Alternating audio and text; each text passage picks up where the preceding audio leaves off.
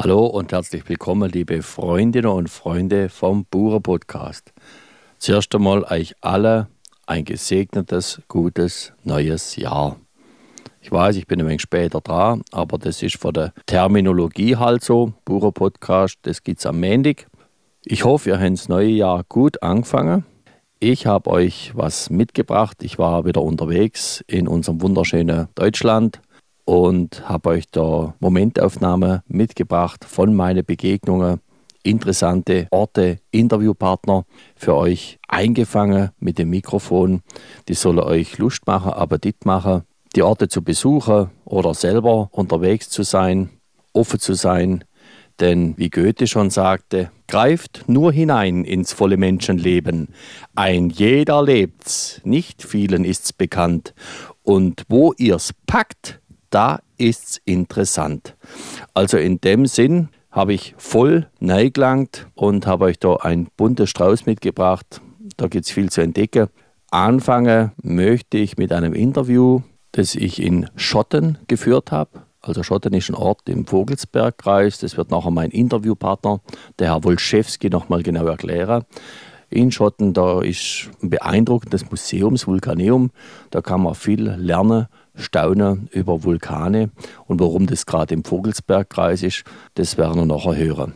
Das Thema aber meines Podcasts ist nicht der Vulkan, sondern, naja, ein Stück weit hat es auch mit dem Vulkan zu tun. Es kann nämlich zu einem wäre, wenn Menschen aufeinandertreffen, da gibt es auch mal eine Explosion oder einen Vulkan. Aber dass das weniger der Fall ist, da braucht es ein harmonisches Miteinander. Wie das gelingen kann, zu diesem Thema habe ich den Herrn Wolszewski interviewt und ich war überrascht über die weisen Worte, die Ansichten, die recht hilfreich waren für mich und ich hoffe auch für euch. Jetzt also viel Vergnügen mit diesem Interview, dem Beginn eines Reiseberichts und eines Tagebuchs über Begegnungen, das ich in Hessen geführt habe. Viel Freude damit. Jetzt sitze ich gerade in der Lobby des Parkhotels und bei mir sitzt der Herr Wolczewski. Herr Wolczewski, er ist Leiter, Hoteldirektor im Curtis Hotel und ihn darf ich interviewen zum Thema harmonisches Miteinander. Ein großes Thema, Herr Wolczewski. Wie schaffen Sie das? Wie erleben Sie das? Es gibt zwei Bereiche, die ich äh, tagtäglich mitbekomme. Einmal den familiären Bereich und einmal den beruflichen Bereich, äh, der sich aber auch häufig vermischt miteinander, beruflich und familiär. Ähm, wir können mit einem Beispiel aus der Familie anfangen oder mit Beispielen aus der Hotellerie. Da habe ich ganz, ganz viele. Das müssen Sie mir sagen, was Ihnen lieber ist. Also wir haben ja jetzt gerade die Weihnachtszeit hinter uns wo sich ganz viele nach Friede, Harmonie und Liebe sehnen. Von dem her würde mich mal interessieren, wie läuft es bei Ihnen in der Familie? Wie ist da ein harmonisches Miteinander? Ich habe es ja mitgekriegt, ich durfte das erleben. Bei Ihnen funktioniert das. Wie schafft man das auch in nicht ganz einfachen Konstellationen? Also die nicht einfache Konstellation ist bei mir, dass ich äh, drei Kinder von zwei Frauen habe und eine Freundin und mit der Freundin kein Kind habe. Und da muss man das ähm, natürlich unter einen Hut bringen. Die Kinder sind 16, 14 und äh, 4. Und da ist es so, dass ich die wichtigen Erfahrungen bei den ersten beiden Kindern gesammelt habe. Und zwar muss man lernen, dass das Wichtigste ist, äh, dass die Kinder glücklich sind. Und äh, dann hat das natürlich so einen Effekt, dass natürlich die Eltern, ob getrennt oder nicht getrennt, eben auch glücklich sind. Und man muss versuchen, alle einzubinden und aus dem großen harmonischen Glück, so wie man sich das vorstellt, davon muss man sich einfach lösen. Die Zeit ist eben die, dass Patchwork-Familien oder wie bei mir jetzt äh, drei Kinder von zwei Frauen, das ist der Alltag. Wenn ich mit meinen Kindern spreche, wie das bei denen in der Klasse ist, dann ist das bei jedem zweiten so. Und man sollte auch nicht so ein großes Drama draus machen. Bei den ersten zweien habe ich mich eigentlich viel zu sehr reingesteigert und viele Kämpfchen ausgefochten mit der Mutter der Kinder. Im Nachhinein muss ich sagen, hätte ich mir alles sparen können. Gerichtsverhandlungen hätte ich mir sparen können, ich hätte mir Streitereien sparen können. Ich hätte die Sache einfach viel, viel diplomatischer angehen können, einfach mit dem Ziel, dass es den Kindern gut geht.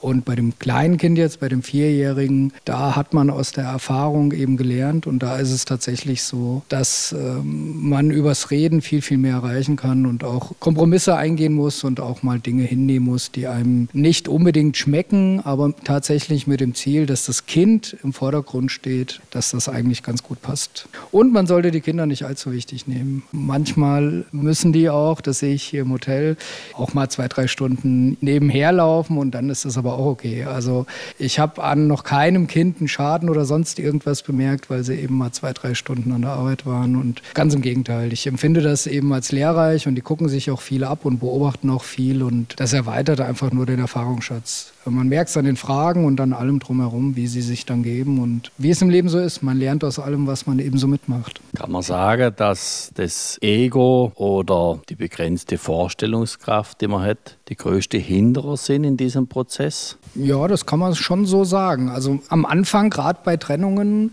kann man sich nicht vorstellen, wie die Zukunft aussieht. Und das ist ja eigentlich schon sehr wichtig, dass man weiß, also zumindest die Vorstellung hat, wie die Zukunft nicht zu 100 Prozent, aber zu 80 Prozent aussehen könnte. Also wie mit einem Tunnel, wo am Ende des Tunnels ein Licht eben ist. Und wenn ich das nicht sehe, dann ist es wirklich immer ein bisschen schwierig. Ich kann es jetzt nur bei meinem Kleinen sagen, äh, man sieht schon Dinge im Vorfeld, wie sie kommen werden, auch wenn man es nicht weiß. Das ist eben so. Kinder werden groß, die entwickeln ihre eigene Meinung, entwickeln ihren eigenen Geist, die können auch gut vom Böse irgendwann ganz, ganz gut unterscheiden.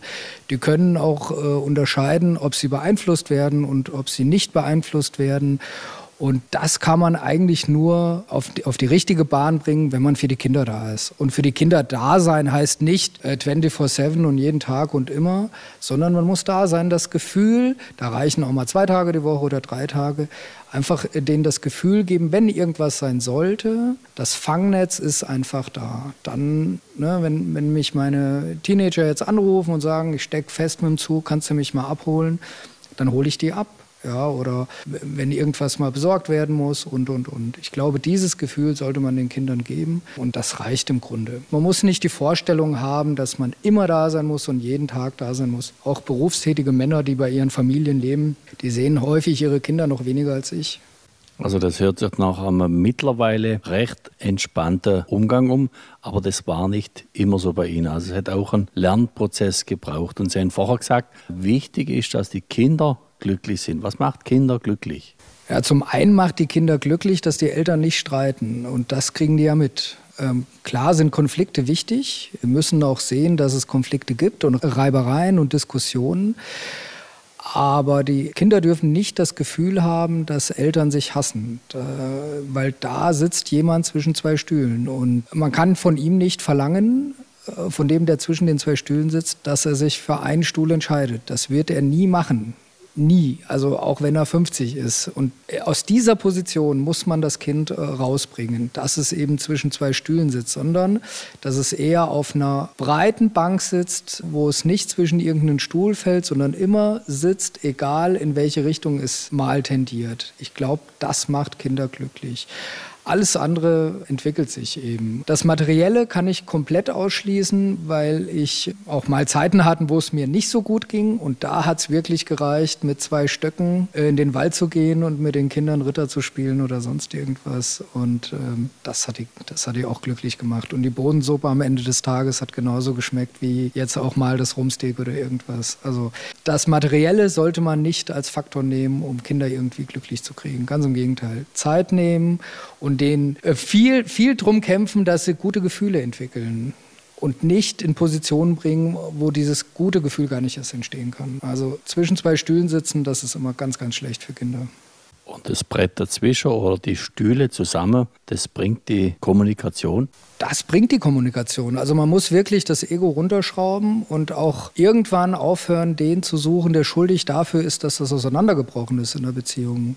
Weil den wird man nicht finden. Äh, das sind immer Sichtweisen. Die Frau wird sagen, der Mann ist schuld und umgekehrt.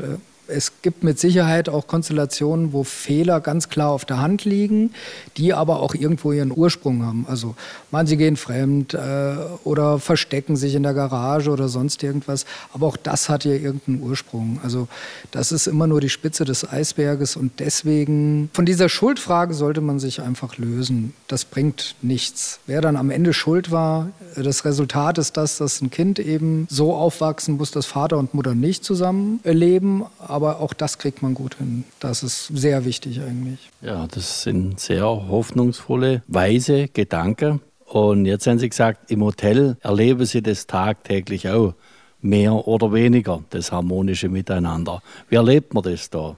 Im Hotel erlebt man zum einen den Querschnitt der Gesellschaft und zu einem Querschnitt gehören auch wirklich viele Extreme. Grundlegend muss ich sagen, dass die meisten, und ich will es in Prozenten ausdrücken, damit man sich das auch vorstellen kann, also wirklich 97 Prozent lieb sind, nett sind und wirklich alles funktioniert und auch ganz, ganz normal ticken. Äh, das Schlimme ist nur, die anderen drei Prozent, die merkt man sich. Und das zerrt alles so ein bisschen äh, an den Nerven und auch kratzt auch an der Seele. Manche, gerade junge Leute, die tragen das immer mit sich rum. Die können nachts auch nicht richtig schlafen und haben die Augen immer offen. Äh, ich habe schon gelernt, damit umzugehen. Aber meine Mittel gefallen wahrscheinlich dem einen der zwei, drei Prozent eben nicht. Denn bei mir ist das Credo, es muss immer das gesagt werden, was ich auch denke. Und da ist auch mal was dabei, was dem Gegenüber vielleicht nicht schmeckt. Also gerade von den zwei, drei Prozent. Und ähm, das hat eben den Ziel, dass ich nachts ähm, gut schlafen kann, weil ich habe das alles gesagt, was ich sagen wollte im Laufe des Tages. Also da sind wir beim Thema Ehrlichkeit. Es wird immer tiefer. Und das ist praktisch Ihren Seelenschutz. Das ist mein Seelenschutz, total. Also ich habe eine kleine Anekdote. Ein Pärchen kam hier rein, und ich hatte Rezeptionsdienst, habe oft Rezeptionsdienst, damit ich eben auch den Kontakt zu den Gästen nicht verliere. Ähm, und damit ich mir das Feedback anhören kann und es bereichert auch den Beruf. Also total. Die Geschichten, die Lebensgeschichten, die eben gerade in einem Hotel, aber auch wahrscheinlich in allen anderen Bereichen. Aber hier hat man den Menschen eben so, dass man mit ihm sprechen kann. Und er hat auch die Zeit dafür. Kommt in Urlaub oder fährt nach Hause, aber er hetzt nicht.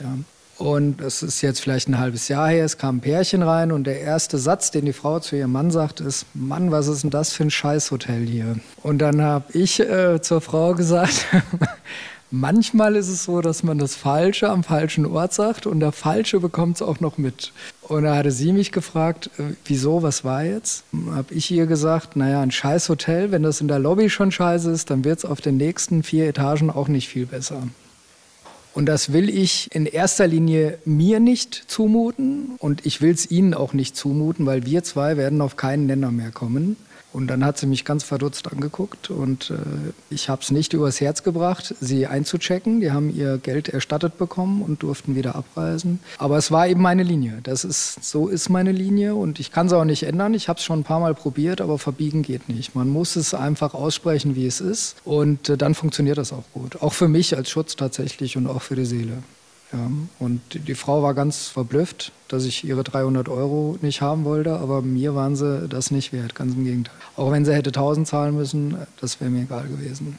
Also Sie haben sich nicht verborgen für Geld, sind sich selber treu geblieben? Ja, ich bin mir treu geblieben. Ich habe noch ein gutes Beispiel, was Geld betrifft. Ich habe mal zu meiner Studienzeit, ich bin Hotelbetriebswirt, in einem Maritim gearbeitet in Fulda, habe da die Bar gemacht und da waren, da sind die Amerikaner stationiert. Also Fulda ist bekannt dafür, dass eine große Kaserne da war und da haben die Offiziere ihre Jahrestreffen immer maritim. Und die Bar macht um drei Uhr morgens zu und ich habe um Viertel vor drei die letzte Runde eingeläutet und es hat auch jeder noch sein Getränk gekriegt. Und so um halb vier, also die Gäste dürfen ganz in Ruhe ihre Getränke austrinken, das ist alles noch okay. Um halb vier kam jemand an die Theke und hat nochmal nach einer letzten Runde gefragt. Ich habe gesagt, die letzte Runde habe ich ausgesprochen und damit ist es auch gut. Und dann hat er 100 Euro auf die Theke gelegt und hat gesagt, die kannst du schon mal behalten und die letzte Runde bezahle ich dir nochmal. Und da habe ich gesagt, nee, tut mir leid. Letzte Runde ist bei mir letzte Runde und dann ist es auch gut so. Und dann hat er seine 100 Euro wieder eingesteckt und hat gepfiffen und hat mich gelobt, also hat sich nicht aufgeregt und fand das wunderbar. Haben sich alle Offiziere aufgestellt, haben ein Lied angesungen und sind einfach rausmarschiert. Ja, wie in der, weiß nicht, wie man das in der Armee nennt, ne? in Reihe und Glied und alle raus. Ja, und er hat mich am nächsten Morgen noch, kam er noch und hat gesagt, das ist schon konsequent. Ja, bei so vielen Offizieren zu sagen, nein, letzte Runde ist letzte Runde und Thema erledigt. Die sind raus und Thema, das war's. Ja, da kann man nur gratulieren, Herr Wolszewski. Test bestanden. Herzlichen Glückwunsch. Und äh, wichtig war jetzt für mich auch zu hören, wie man die Seele da schützt, weil ich habe so das Gefühl, oft vergiftet man sich schleichend, wenn man sich selber nicht treu bleibt. Ja, mit Sicherheit. Also gerade in der Gastronomie scheitern ja viele eben an, ähm, an diesen seelischen Sachen. Oder es kommen nicht Alkoholiker, die sich bewerben, sondern ganz im Gegenteil. Die fangen ganz unbehaftet und ungeprägt in der Gastronomie an und sind 20 oder 30 Jahre später eben Alkoholiker oder drogenabhängig. Das ist ja in der Gastronomie signifikant. Dieser ganze Stress und dieser ganze Druck und dieses Nichtwissen, wie man damit umgeht. Ja, und das ist ja wichtig. Und das muss man lernen und das muss man eben positiv lernen. Nicht das Betäuben, weil dieses Betäuben greift nicht die Ursachen an. Ich zum Beispiel habe für das Hotel zum Beispiel gerade so Dinge, die Mitarbeiter belasten, abgeschafft. Also wie eine Bar, die bis um nachts auf hat, bis um drei oder vier, wo einer bis um morgens in der Nacht äh, sich mit zwei Personen unterhalten muss, die vielleicht auch schon zehn oder 15 Bier getrunken haben und sehr angetrunken sind und wo die Gespräche auch gar keine Qualität haben. Die Bar gibt es bei mir nicht. Ja, es gibt einen Selbstbedienungskühlschrank. Ähm, das hat natürlich auch viele positive Effekte. Die Gäste untereinander lernen sich hier kennen. Es ist nicht der Barkeeper da, mit dem man sich unterhält, sondern die Gäste unterhalten sich untereinander. Und ich erlebe es häufig abends hier, dass zwei oder drei oder vier Pärchen sitzen und sich da kennenlernen. Die holen sich ihr Getränk aus dem Kühlschrank, unterhalten sich miteinander und da entstehen Begegnungen, gerade bei sowas. Da muss es nicht immer eine Bar sein. Ja, das war hochinteressant, Herr Woschewski. Herzlichen Dank für das Interview. Jetzt wollen meine Zuhörerinnen und Hörer natürlich wissen, wo man sie findet und wie man mit ihnen in Kontakt tritt. Also man findet uns in Schotten. Schotten ist die Kreisstadt im Vogelsberg. Der Vogelsberg ist das größte erloschene Vulkangebiet Europas mit 60 Kilometern Durchmesser. In Kontakt, wir haben eine Seite www.parkhotelschotten.de. Da können Sie anrufen oder eine E-Mail schreiben. Aber ich bin von 365 Tagen wahrscheinlich 350 im Haus. Äh, Sie können mich immer erreichen und auch anrufen und bin für jede Schandtate offen. Ich höre mir auch viel an. Ich höre mir auch viele Verkaufsgespräche an, einfach nur um zu gucken. Also ich block nicht gleich jeden, sondern ich höre mir das an und ähm, stellt zur Bedingung, wenn er mich in fünf Minuten überzeugt hat, dann kriegt er einen Termin und kann auch herkommen. Ja, und äh, manchmal funktioniert das ganz gut, aber manchmal funktioniert das auch nicht. Aber ich höre mir es zumindest an. Die, es ist nicht so, dass ich alles generell abwiegle und generell Schublade auf und zu mache, weil dafür bin ich schon zu lange in der Gastronomie, um zu sagen, dieses Schubladendenken, das passt immer. Ganz im Gegenteil. Also man sieht es weder am optischen noch am Slang noch am Dialekt noch an sonst irgendwas. Man muss es tatsächlich erleben, wie jemand tickt. Und häufig sage ich zu jungen Menschen, du musst immer das bewerten, was jemand tut. Nicht so viel das bewerten, was jemand sagt, weil das sind noch häufig zwei verschiedene Paar Schuhe. Wenn dir ständig einer sagt, ich komme, ich komme, und wenn es dann losgeht, ist er nicht da, bringt dir das auch nichts. Das ist halt so. Also mehr Sein als Schein, Herr Wolszewski?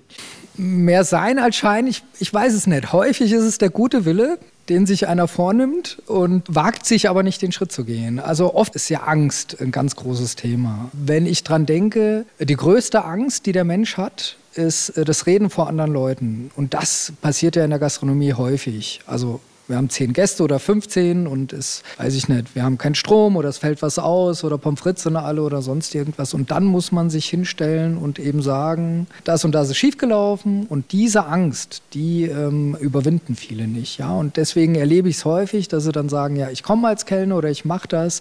Und es scheitert eben tatsächlich bis kurz vor dem Start daran, dass man sich das auch traut. Also viele möchten vielleicht auch, aber häufig, es sind Ängste, die immer eine Rolle spielen. Und häufig geht das das nicht gut. Gerade mit dem, mit dem Job. Die sind motiviert, die brauchen vielleicht auch das Geld, aber die trauen sich nicht. Äh, neuer Job, neue Leute, sie müssen sich da wieder durchsetzen. Man muss was Neues kennenlernen, die Angst vor dem Neuen und, und, und. Das ist immer ganz schwierig. Ja, Herr Wolszewski, Sie sind das beste Beispiel, mutig voranzugehen und sich selber treu zu bleiben. Ganz herzlichen Dank für das hochinteressante Interview. Vielen Dank, ich danke auch. Also, Alles Gute aus dem Vogelsberg. Eiern Wolfgang Winterhalter. Mach es gut, bis bald.